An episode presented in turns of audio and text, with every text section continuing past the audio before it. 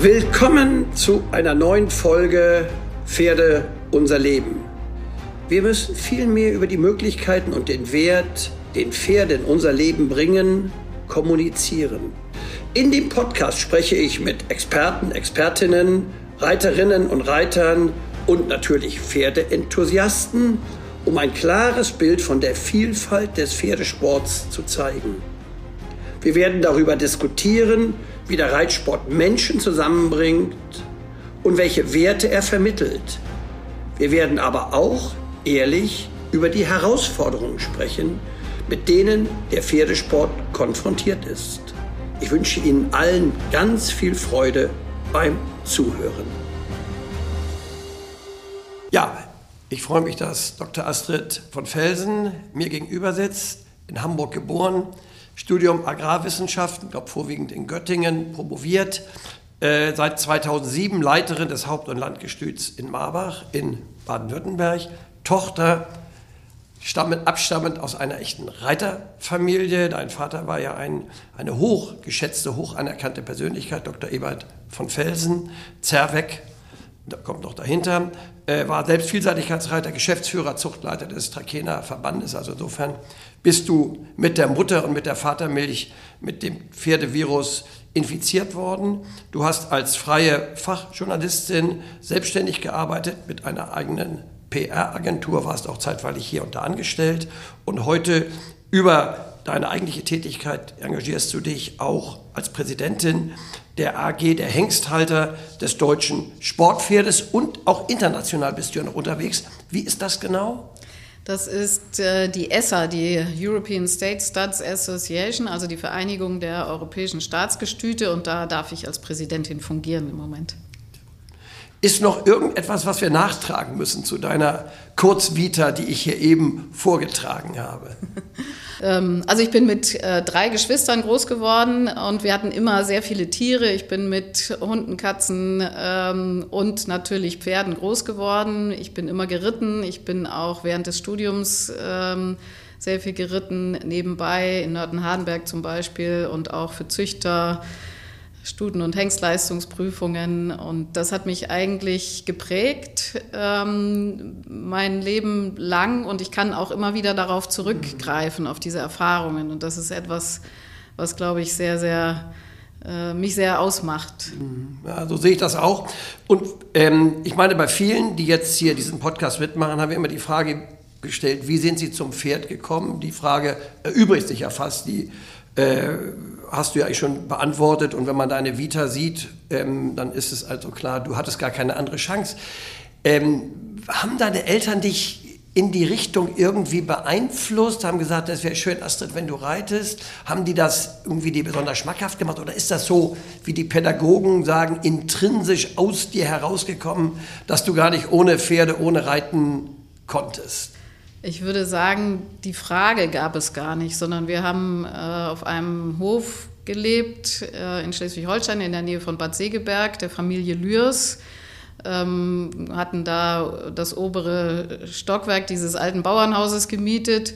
Meine Mutter lebt da immer noch und ähm, es war, waren Pferde da und es waren Tiere da und irgendwann kam ein Pony dazu und es hat sich diese Frage eigentlich gar nicht gestellt, sondern wir waren mit diesen Tieren, mit der Natur unterwegs und es hat sich so entwickelt. Und es war tatsächlich eher so, dass ähm, unsere Mutter uns immer ähm, dazu angehalten hat, dass wir auch über den Tellerrand hinaus gucken und nicht nur uns um die Pferde kümmern, ähm, äh, und ich glaube, das ist auch ganz gut, dass man dazu angehalten wird, äh, sich in alle möglichen Richtungen weiterzubilden oder auch Musik zu machen, anderen Sport zu machen, sich zu engagieren, sozial zu engagieren. Und dann äh, ist das Tier, das Pferd, äh, der Pferdesport äh, noch ähm, ja, immer wieder was Besonderes. Bei uns war das nie ein Zwang. Und wie sieht es mit deinen Geschwistern aus? Du hast gesagt, du hast noch drei Geschwister. Sind die auch von dem Pferdevirus in einer Weise befallen worden, wie es bei dir ist? Ja, sie sind alle geritten äh, in, der, in der Jugendzeit. Mein Bruder ist dann irgendwann abgebogen Richtung Fußball und Triathlon. Und meine Schwestern sind äh, weiter geritten. Insbesondere die jüngste ist ähm, eine große Reiterin, die hat ähm, sich dann der klassischen Reiterei ganz besonders verschrieben und ähm, ist dann tatsächlich auch noch zu Neindorf gegangen in seinen letzten Lebensjahren in Karlsruhe, hat dort ihre Ausbildung dann gemacht als äh, Krankengymnastin, aber hat immer geritten bei ihm und ähm, das war ihr ein großes Anliegen. Und die reitet auch heute noch. Wie ist es bei dir? Reitest du heute noch? Sehr wenig, leider. Ja. ja. Ich habe halt, ja, ich habe den Beruf als Landoberstallmeisterin, diese Position, die beinhaltet ja nicht unbedingt das Reiten, sondern ähm, ich bin die Leiterin dieses Gestüts und habe viele andere Aufgaben, ähm, auch über das Gestüt hinaus äh, in Baden-Württemberg. Und äh, da hat man sehr unregelmäßig Zeit ähm, und ist viel abends unterwegs, viel am Wochenende unterwegs. Und das kommt nicht so gut überein mit dem, wie ich mir das Reiten mhm. vorstelle, dieses regelmäßige da dranbleiben. Deswegen äh, bin ich mehr tatsächlich äh, Züchter jetzt. Also wir haben ja im Hauptgestüt auch zwei Stutenherden und das ist jetzt ähm, in den Vordergrund gerückt. Vielleicht kannst du das mal so schildern, weil das, glaube ich, für die Menschen, die uns jetzt hier zuhören, interessant ist. Wie sieht der Tagesablauf einer Dame deiner Position aus? Der Titel Haupt Du bist die Landoberstallmeisterin. Landoberstallmeisterin. Genau. Erklär uns das doch mal.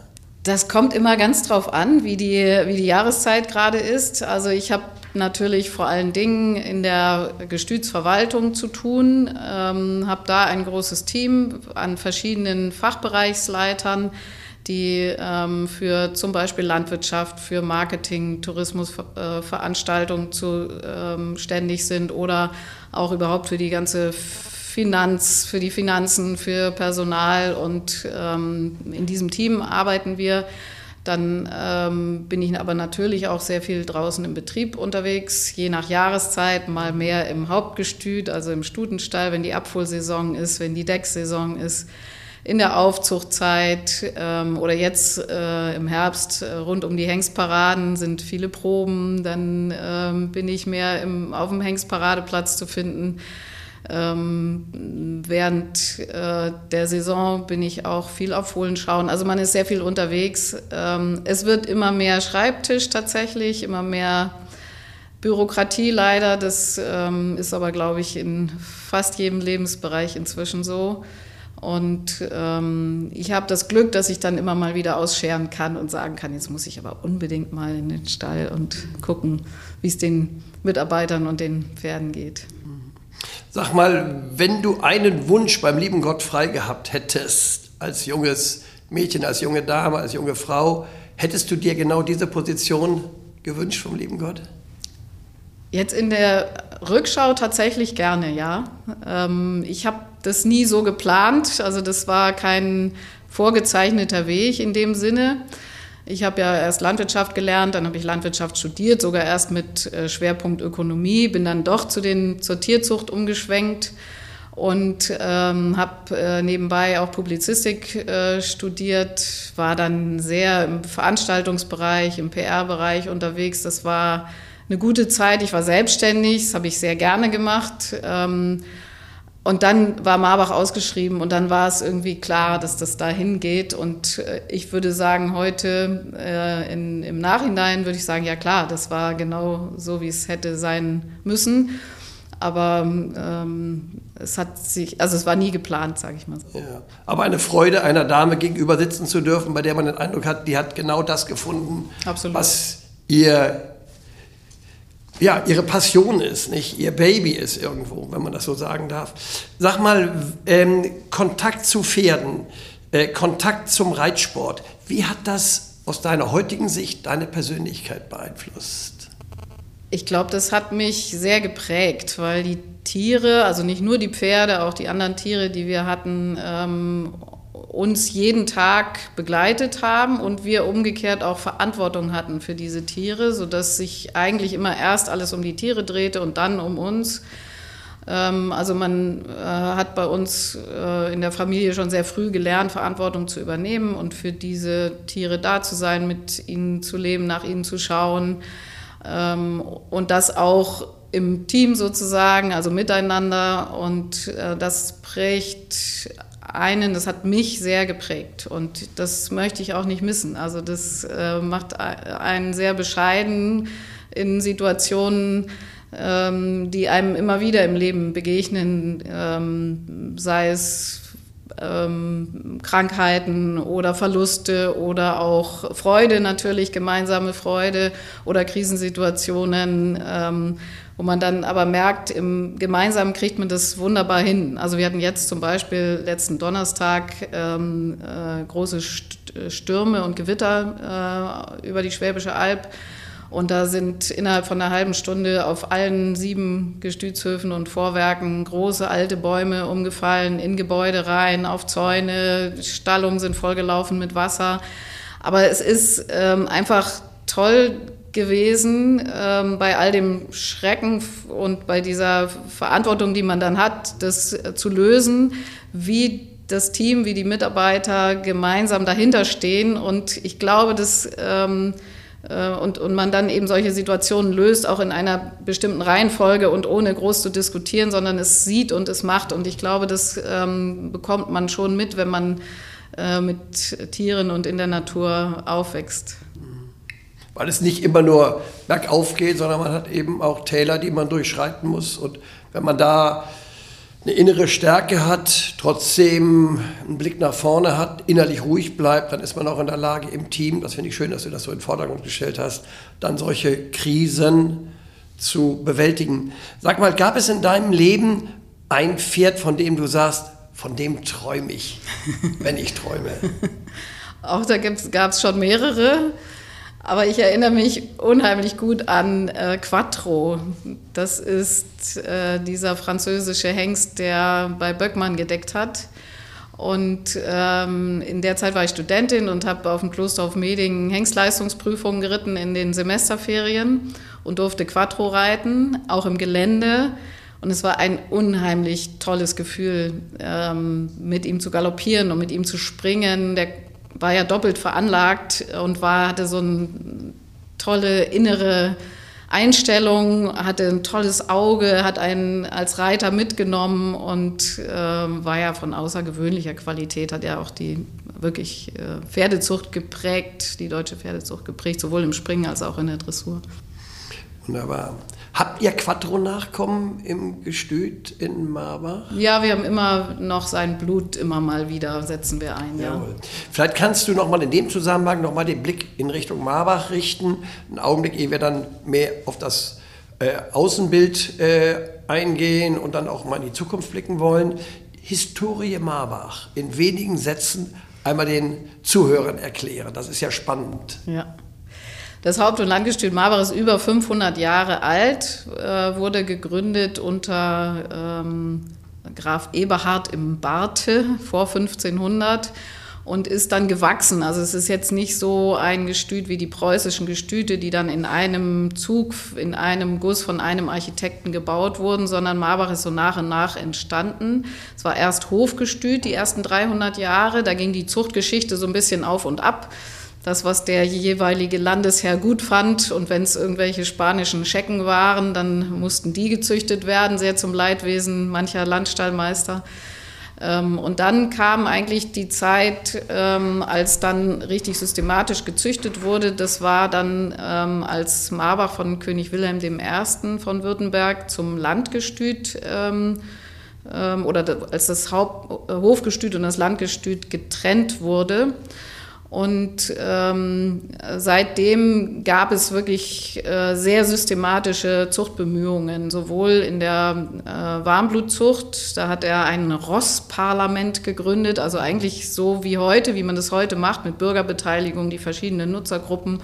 Und die mussten sich dann einigen auf einen Pferdetyp. Das haben sie auch gemacht. Das Württemberger Pferd wurde dann gezüchtet mit verschiedenen Einflüssen aus verschiedenen Zuchtgebieten über ganz Europa hinweg sehr erfolgreich. Ähm, und dann kamen später die Vollblut-Araber hinzu, die hatte König Wilhelm schon gezüchtet bei sich im Privatgestüt.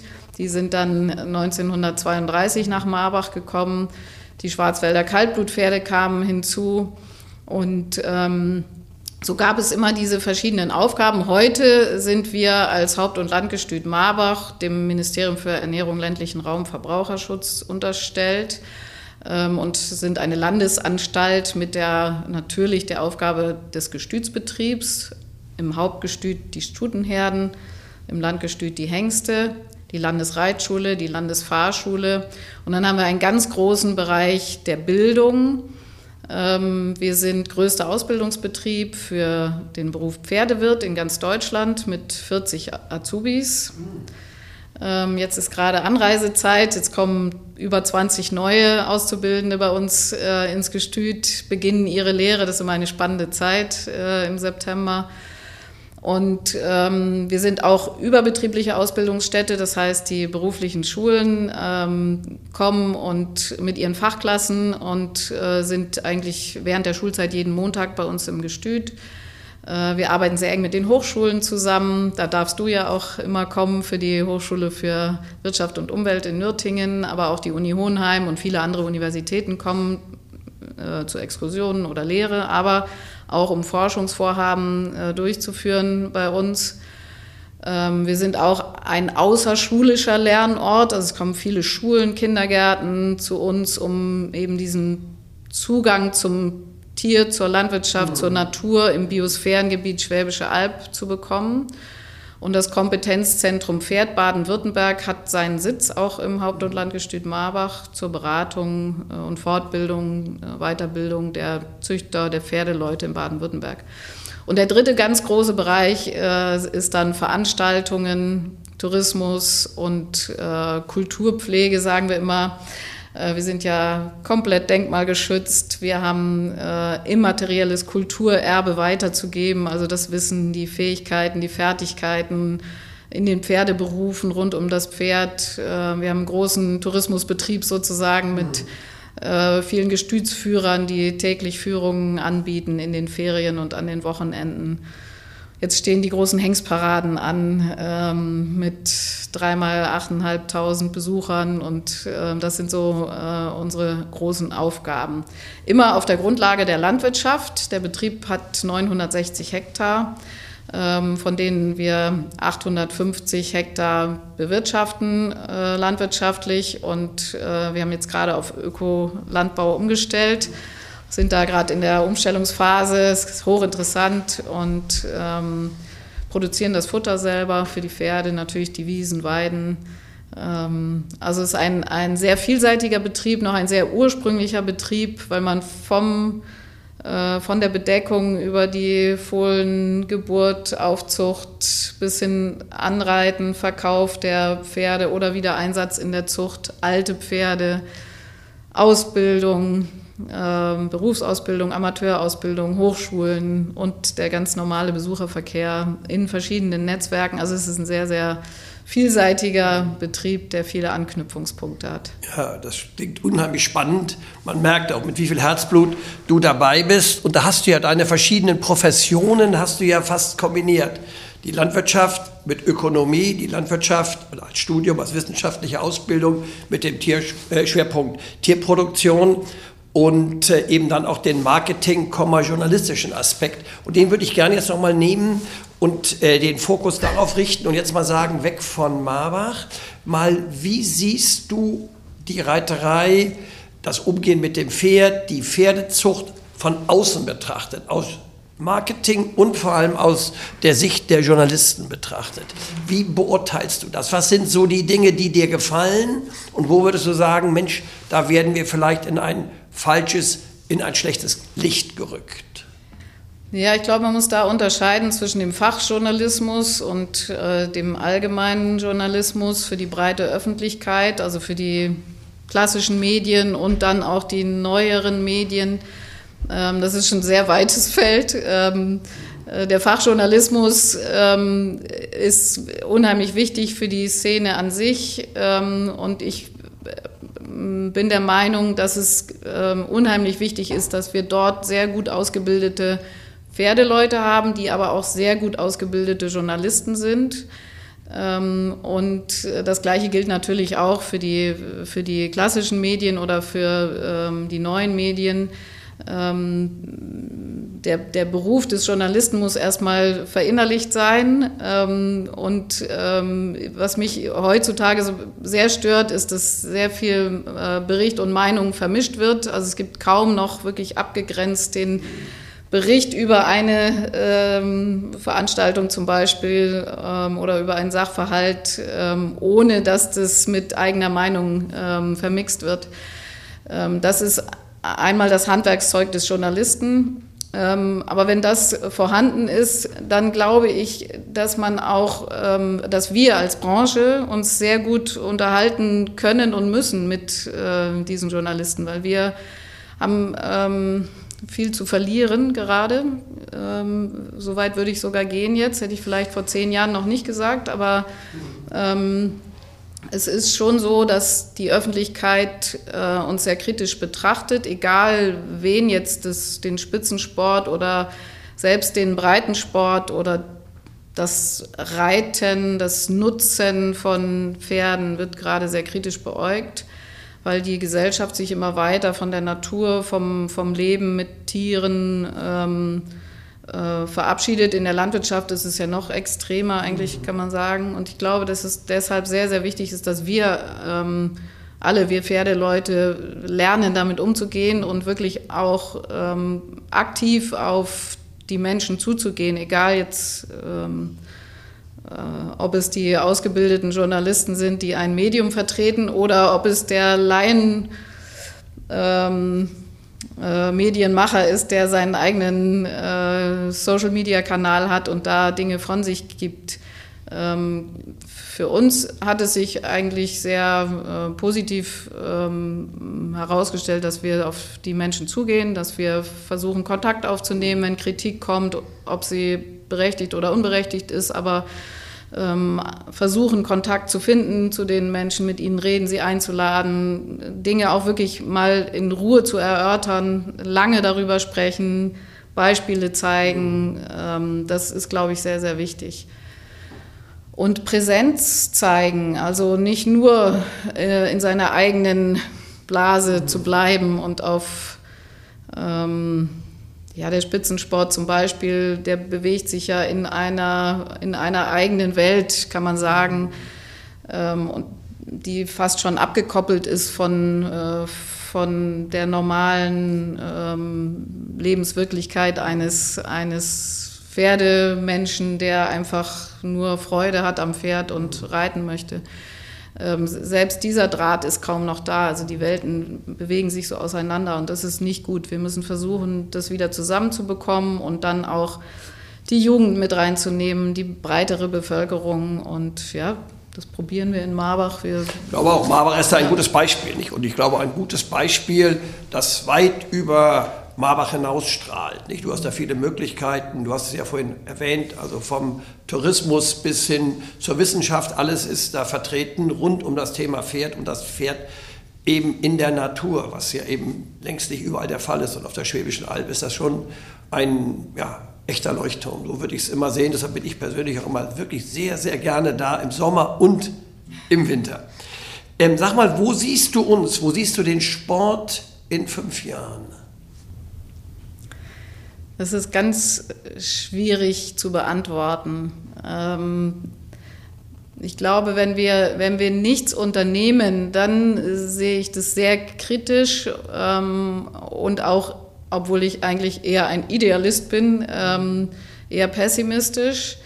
Wenn wir uns jetzt bewegen und wirklich, es gibt ja einige gute Initiativen, aber es dürfte gerne noch mehr sein, ähm, und es schaffen, die Bevölkerung, die Menschen wieder ähm, nicht auf unsere Seite zu bekommen, sondern sie einfach mit ins Boot zu nehmen und ihnen unsere Pferde, das Reiten, das Fahren, die, die, die gute Einstellung zum Tier versuchen wieder nahezubringen und sie ähm, auch teilhaben zu lassen, ähm, dann kann es schon gelingen, dass wir ähm, sozusagen die Kurve noch kriegen. Wenn wir das nicht tun und uns zurückziehen auf unsere eigene Meinung, sagen, das haben wir schon immer so gemacht und das war immer gut und wir sind doch die größten Tierschützer und das machen wir schon richtig, ohne ohne uns zu öffnen für andere Argumente, dann wird es, glaube ich, schwierig werden, ähm, die Branche oder nicht die Branche, sondern dieses, überhaupt dieses, das Reiten, das ähm,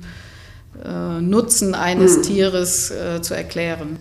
Welche Chancen siehst du in unserem Sport? In welche Richtung sollten wir uns versuchen weiter zu öffnen, weiterhin zu entwickeln? Und wo sind mögliche Bereiche, wo wir sagen, da müssen wir ganz verdammt aufpassen? Ja, auch das ist natürlich ähm, eine, eine Frage, die man nicht ganz schnell beantworten kann. Ich glaube, es ist, ähm, wenn man ganz unten anfängt, jeder, der ein Pferd hat ähm, ähm oder in einem Verein aktiv ist, sollte ähm, versuchen, neue äh, Menschen zu gewinnen. Wir sind oft so ein bisschen exklusiv, also nicht im Sinne von totaler Luxus, sondern im Sinne von die neuen ähm, oder neue Menschen, die den Pferdesport kennenlernen möchten, werden erstmal von uns ähm, ein bisschen ähm, ähm, abwehrend behandelt und nicht ins Boot genommen. Und das finde ich sehr, sehr schade. Also wir sollten versuchen, die Türen zu öffnen, die Menschen reinzulassen, sie ans Pferd zu bringen, sie dafür zu begeistern, was das Pferd für jeden Menschen, auch wenn er gar nicht selber Reiter ist, ähm, Gutes tun kann. Und ich glaube, wir brauchen viel von, von, äh, dem, von der analogen Welt im Moment gerade äh, in dieser großen, komplizierten, komplexen Krisenwelt, in der wir leben, die dann auch noch immer mehr Richtung Digitalisierung abrutscht. Ähm, ähm oder sich entwickelt, ähm, da ist das Pferd eine gute Erdung für die Menschen.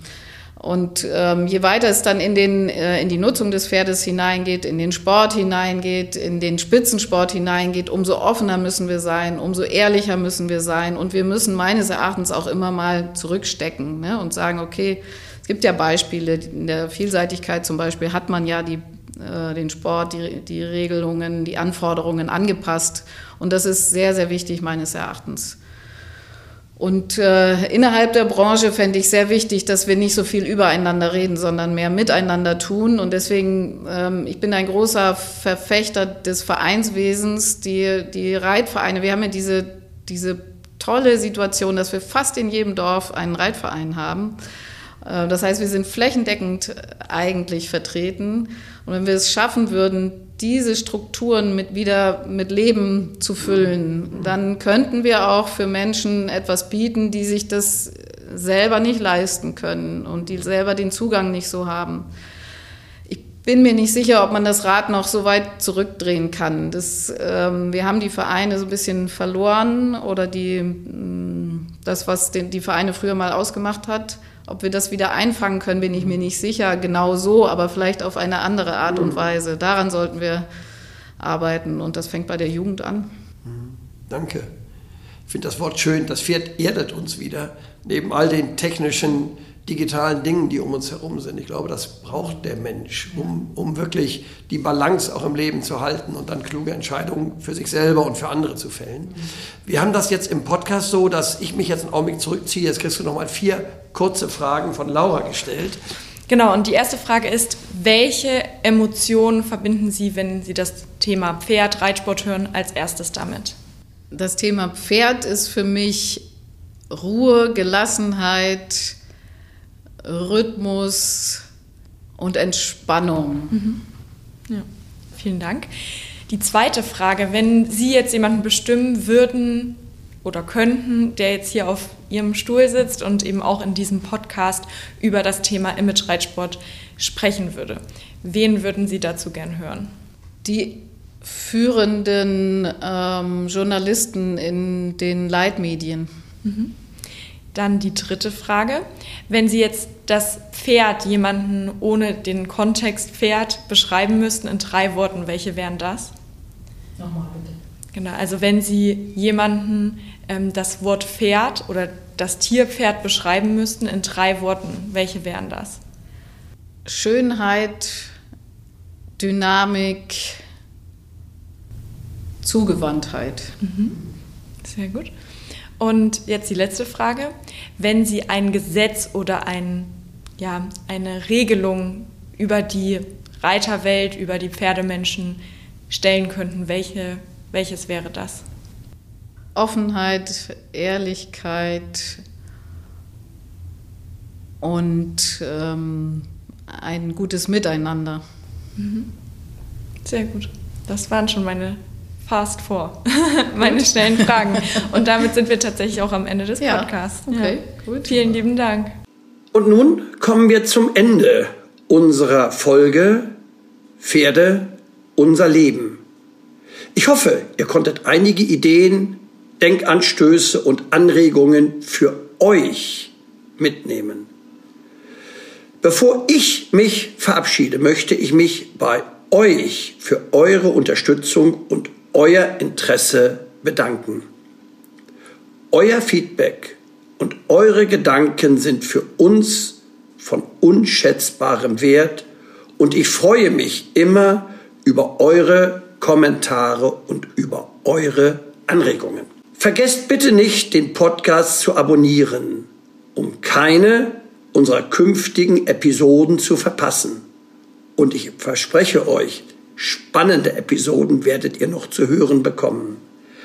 Teilt den Podcast auch gerne mit euren Freunden und eurer Community, um die Gedanken und das Anliegen unseres Podcasts weiterzutragen. Bis zur nächsten Folge, die am kommenden Sonntag um 10 Uhr erscheint. Ich wünsche euch alles Gute bis dahin und hoffe, euch beim nächsten Mal wieder hier bei Pferde unser Leben begrüßen zu können. Und bis dahin wünsche ich euch ein gutes Wiederhören. Wir hören uns wieder. Darauf freue ich mich. Darauf freue ich mich die ganze Woche.